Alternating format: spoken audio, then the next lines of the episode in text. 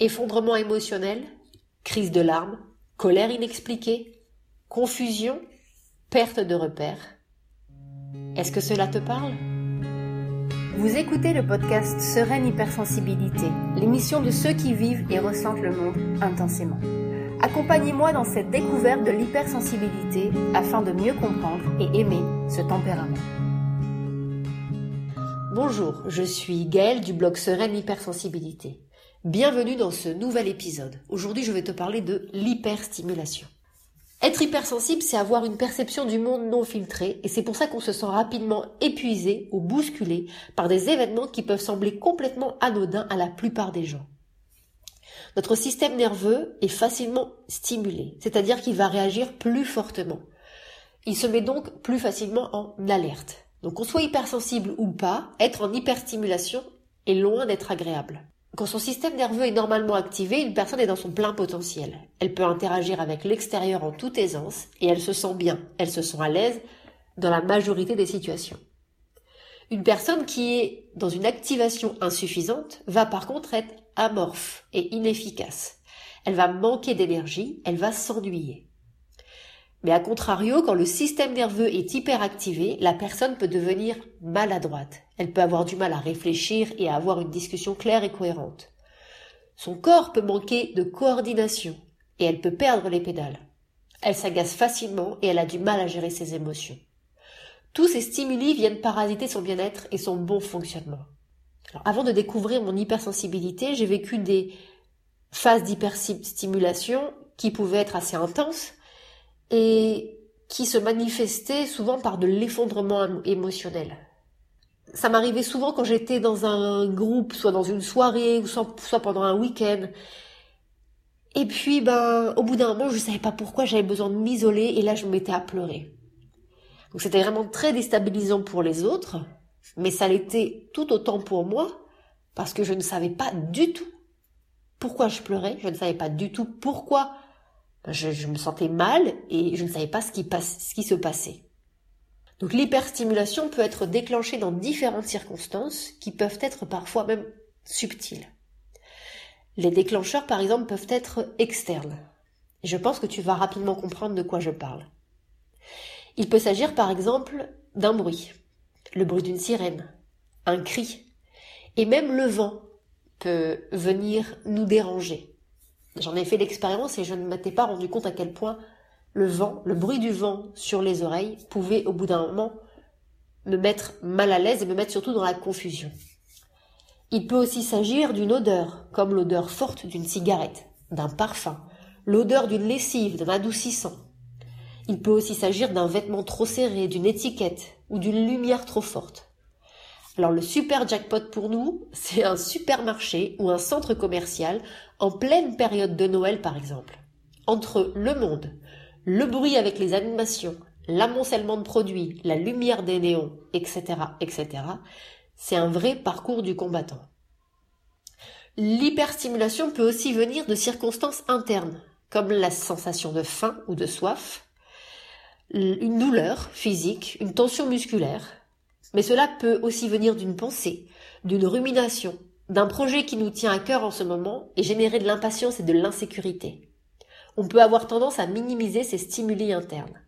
Le contexte aussi peut jouer. Par exemple, une conversation ou le comportement, l'attitude d'une personne autour de nous peuvent nous rappeler un souvenir ou une sensation qui a provoqué une forte émotion chez nous à un moment donné de notre vie.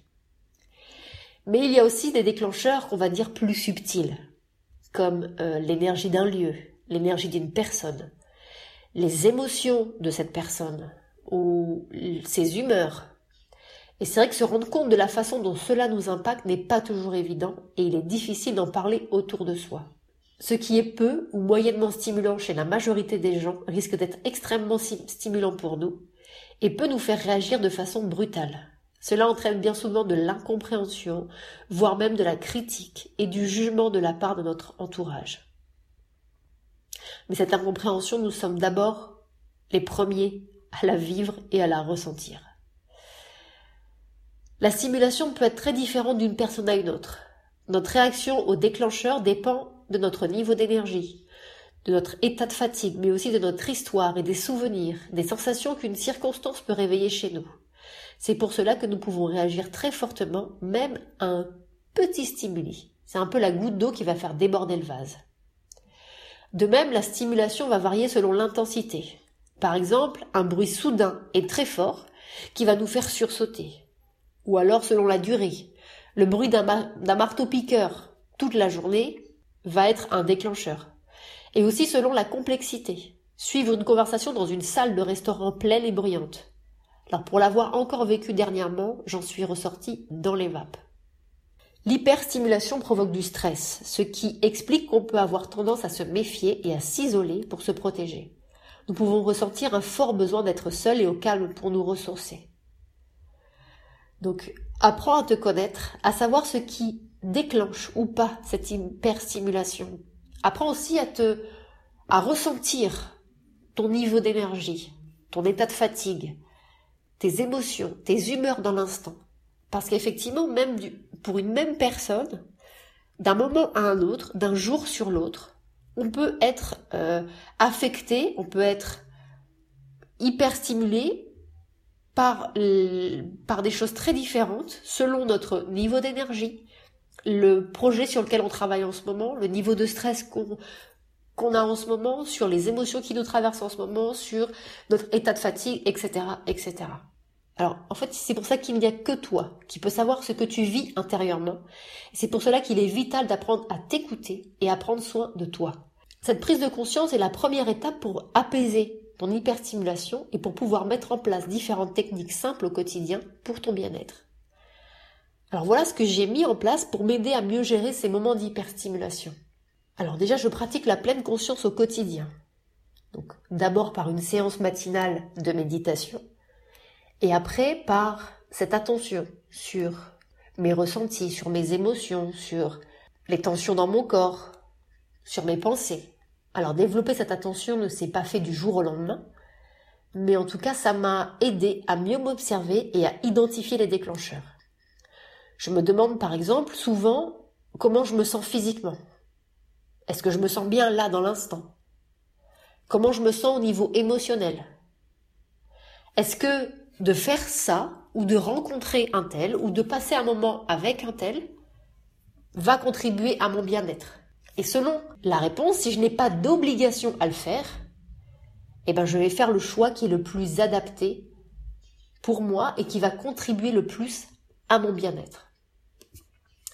Alors au niveau des sens, par exemple chez moi, c'est l'ouïe et l'odorat qui sont très vite hyperstimulés et qui provoquent des situations difficiles à gérer. Donc maintenant, bah, je ne sors jamais sans mes bouchons d'oreille ou un MP3 par exemple. J'arrive comme ça à me couper du bruit trop envahissant pour moi. Et pour l'odorat, je, je choisis une lessive la plus naturelle possible, sans odeur, et je privilégie des huiles essentielles. Voici d'autres astuces qui vont peut-être te parler. Coupe les étiquettes de tes vêtements. Choisis des vêtements confortables dans lesquels tu vas te sentir à l'aise, qui ne vont pas être trop serrés, ou avec des matières euh, qui seront pas agréables à porter. Porte des lunettes de soleil quand la luminosité est trop forte. Évite les lieux enfumés si cela est vraiment désagréable pour toi. Évite les boissons ou les plats trop chauds ou trop froids ou trop épicés. Il y a encore plein d'autres astuces simples et pratiques pour prendre soin de tes sens. À toi de chercher et d'expérimenter ce qui te convient le mieux. J'ai aussi appris à anticiper pour prendre soin de moi le mieux possible. Alors par exemple, dans certaines situations, si je sais que ça va être difficile pour moi, parce qu'il y a beaucoup de bruit, ou je vais être plus fatiguée, etc., j'anticipe et j'emmène avec moi ce que j'appelle un peu ma trousse de secours. Et je me prévois des moments de répit. Par exemple, j'ai participé il y a quelque temps à un séminaire, donc déjà j'ai dû voyager, donc il y avait déjà la fatigue du voyage, il y avait en, plus un léger décalage horaire, donc ça on va pas trop en tenir compte, mais il y avait surtout un changement au niveau du climat. Pour moi c'était l'été et là où j'allais c'était l'hiver. Euh, j'allais dans une ville, donc il y avait du bruit, il y avait de la foule, etc. Et puis bah, l'événement auquel j'allais participer, c'était un séminaire où il y avait entre 150 et 200 personnes. Donc il y avait vraiment beaucoup de monde. Donc déjà, ben je, suis arrivée deux jours avant ce séminaire pour pouvoir déjà me reposer de mon voyage. Ensuite, pendant le séminaire lui-même, j'ai pris bien sûr mes bouchons d'oreille. J'ai pris des huiles essentielles qui sont aujourd'hui indispensables pour moi, qui m'aident beaucoup. J'utilise aussi les fleurs de bac. Et quand j'avais besoin, ben, je prenais un moment pour sortir, pour aller m'aérer un peu, aller me rafraîchir aux toilettes, etc. Et le soir, eh ben, j'allais, je sortais avec les autres, puis quand vraiment j'en pouvais plus, ben, je partais. Et j'ai, aussi privilégié un logement où j'étais seule, une chambre où j'étais seule, où je pouvais me reposer sans bruit, sans agitation particulière. Toutes ces petites astuces-là qui sont vraiment très simples à mettre en place, mais sont vraiment essentielles pour euh, pouvoir vivre des moments d'hyperstimulation et pour pouvoir bah, vivre la même chose que les autres, mais tout en prenant soin de notre hypersensibilité. Et le point le plus important pour moi est que j'ai appris à m'aimer. J'ai appris à aimer mon hypersensibilité, mais aussi qui je suis. Et avant, j'avais beaucoup de mal à dire non. J'avais du mal à m'affirmer, à poser mes limites, à prendre ma place. Et c'est vrai qu'aujourd'hui, le fait de m'aimer, le fait de mieux me connaître, le fait de savoir ce qui est bon pour moi ou pas, ce que je veux vivre ou pas, eh ben, j'ai cette facilité maintenant à dire non. Avant, c'était vraiment quelque chose de difficile, ça me demandait beaucoup d'énergie. Aujourd'hui, ça devient de plus en plus facile et je suis persuadée que le fait d'avoir appris à m'aimer, pour moi, c'est vraiment la base, c'est vraiment l'essence, c'est vraiment le, c'est vraiment le, la source, c'est vraiment l'essentiel en fait de de tout. Tout va découler après l'affirmation, le positionnement, poser ses limites, etc. Donc aujourd'hui, ben, j'ai appris surtout à mieux me respecter et à éviter de supporter ben, une situation, une relation ou quelque chose qui en réalité ben, me demandait beaucoup d'énergie et avait tendance à me fatiguer et à me vider. Donc tu as aussi le droit de faire des choix qui te font du bien. Et c'est important de te le répéter. J'ai le droit, j'ai le droit, même si ce n'est pas comme la majorité des gens, même si ce n'est pas ce que tout le monde attend de moi, j'ai le droit de faire des choix qui contribuent à mon bien-être. Alors J'imagine que tout ce que je viens de te dire peut peut-être te sembler un peu difficile à mettre en place, car il peut y avoir beaucoup de changements ou de d'attitudes ou d'habitudes ou de réflexes à acquérir. Mais imagine un marathonien à ses débuts. Est-ce que tu penses qu'il s'est tout de suite mis à courir les 42 km Bien sûr que non. D'abord, il s'est entraîné, il s'est renseigné, il a, il s'est peut-être entouré d'un coach. Euh, il a choisi un bon équipement. Et puis il a commencé petit à petit. Il a avancé pas à pas. Il a commencé à courir des distances de plus en plus longues.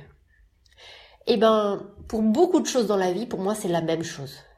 Donc, commence par appliquer ce qui te semble le plus facile à mettre en place.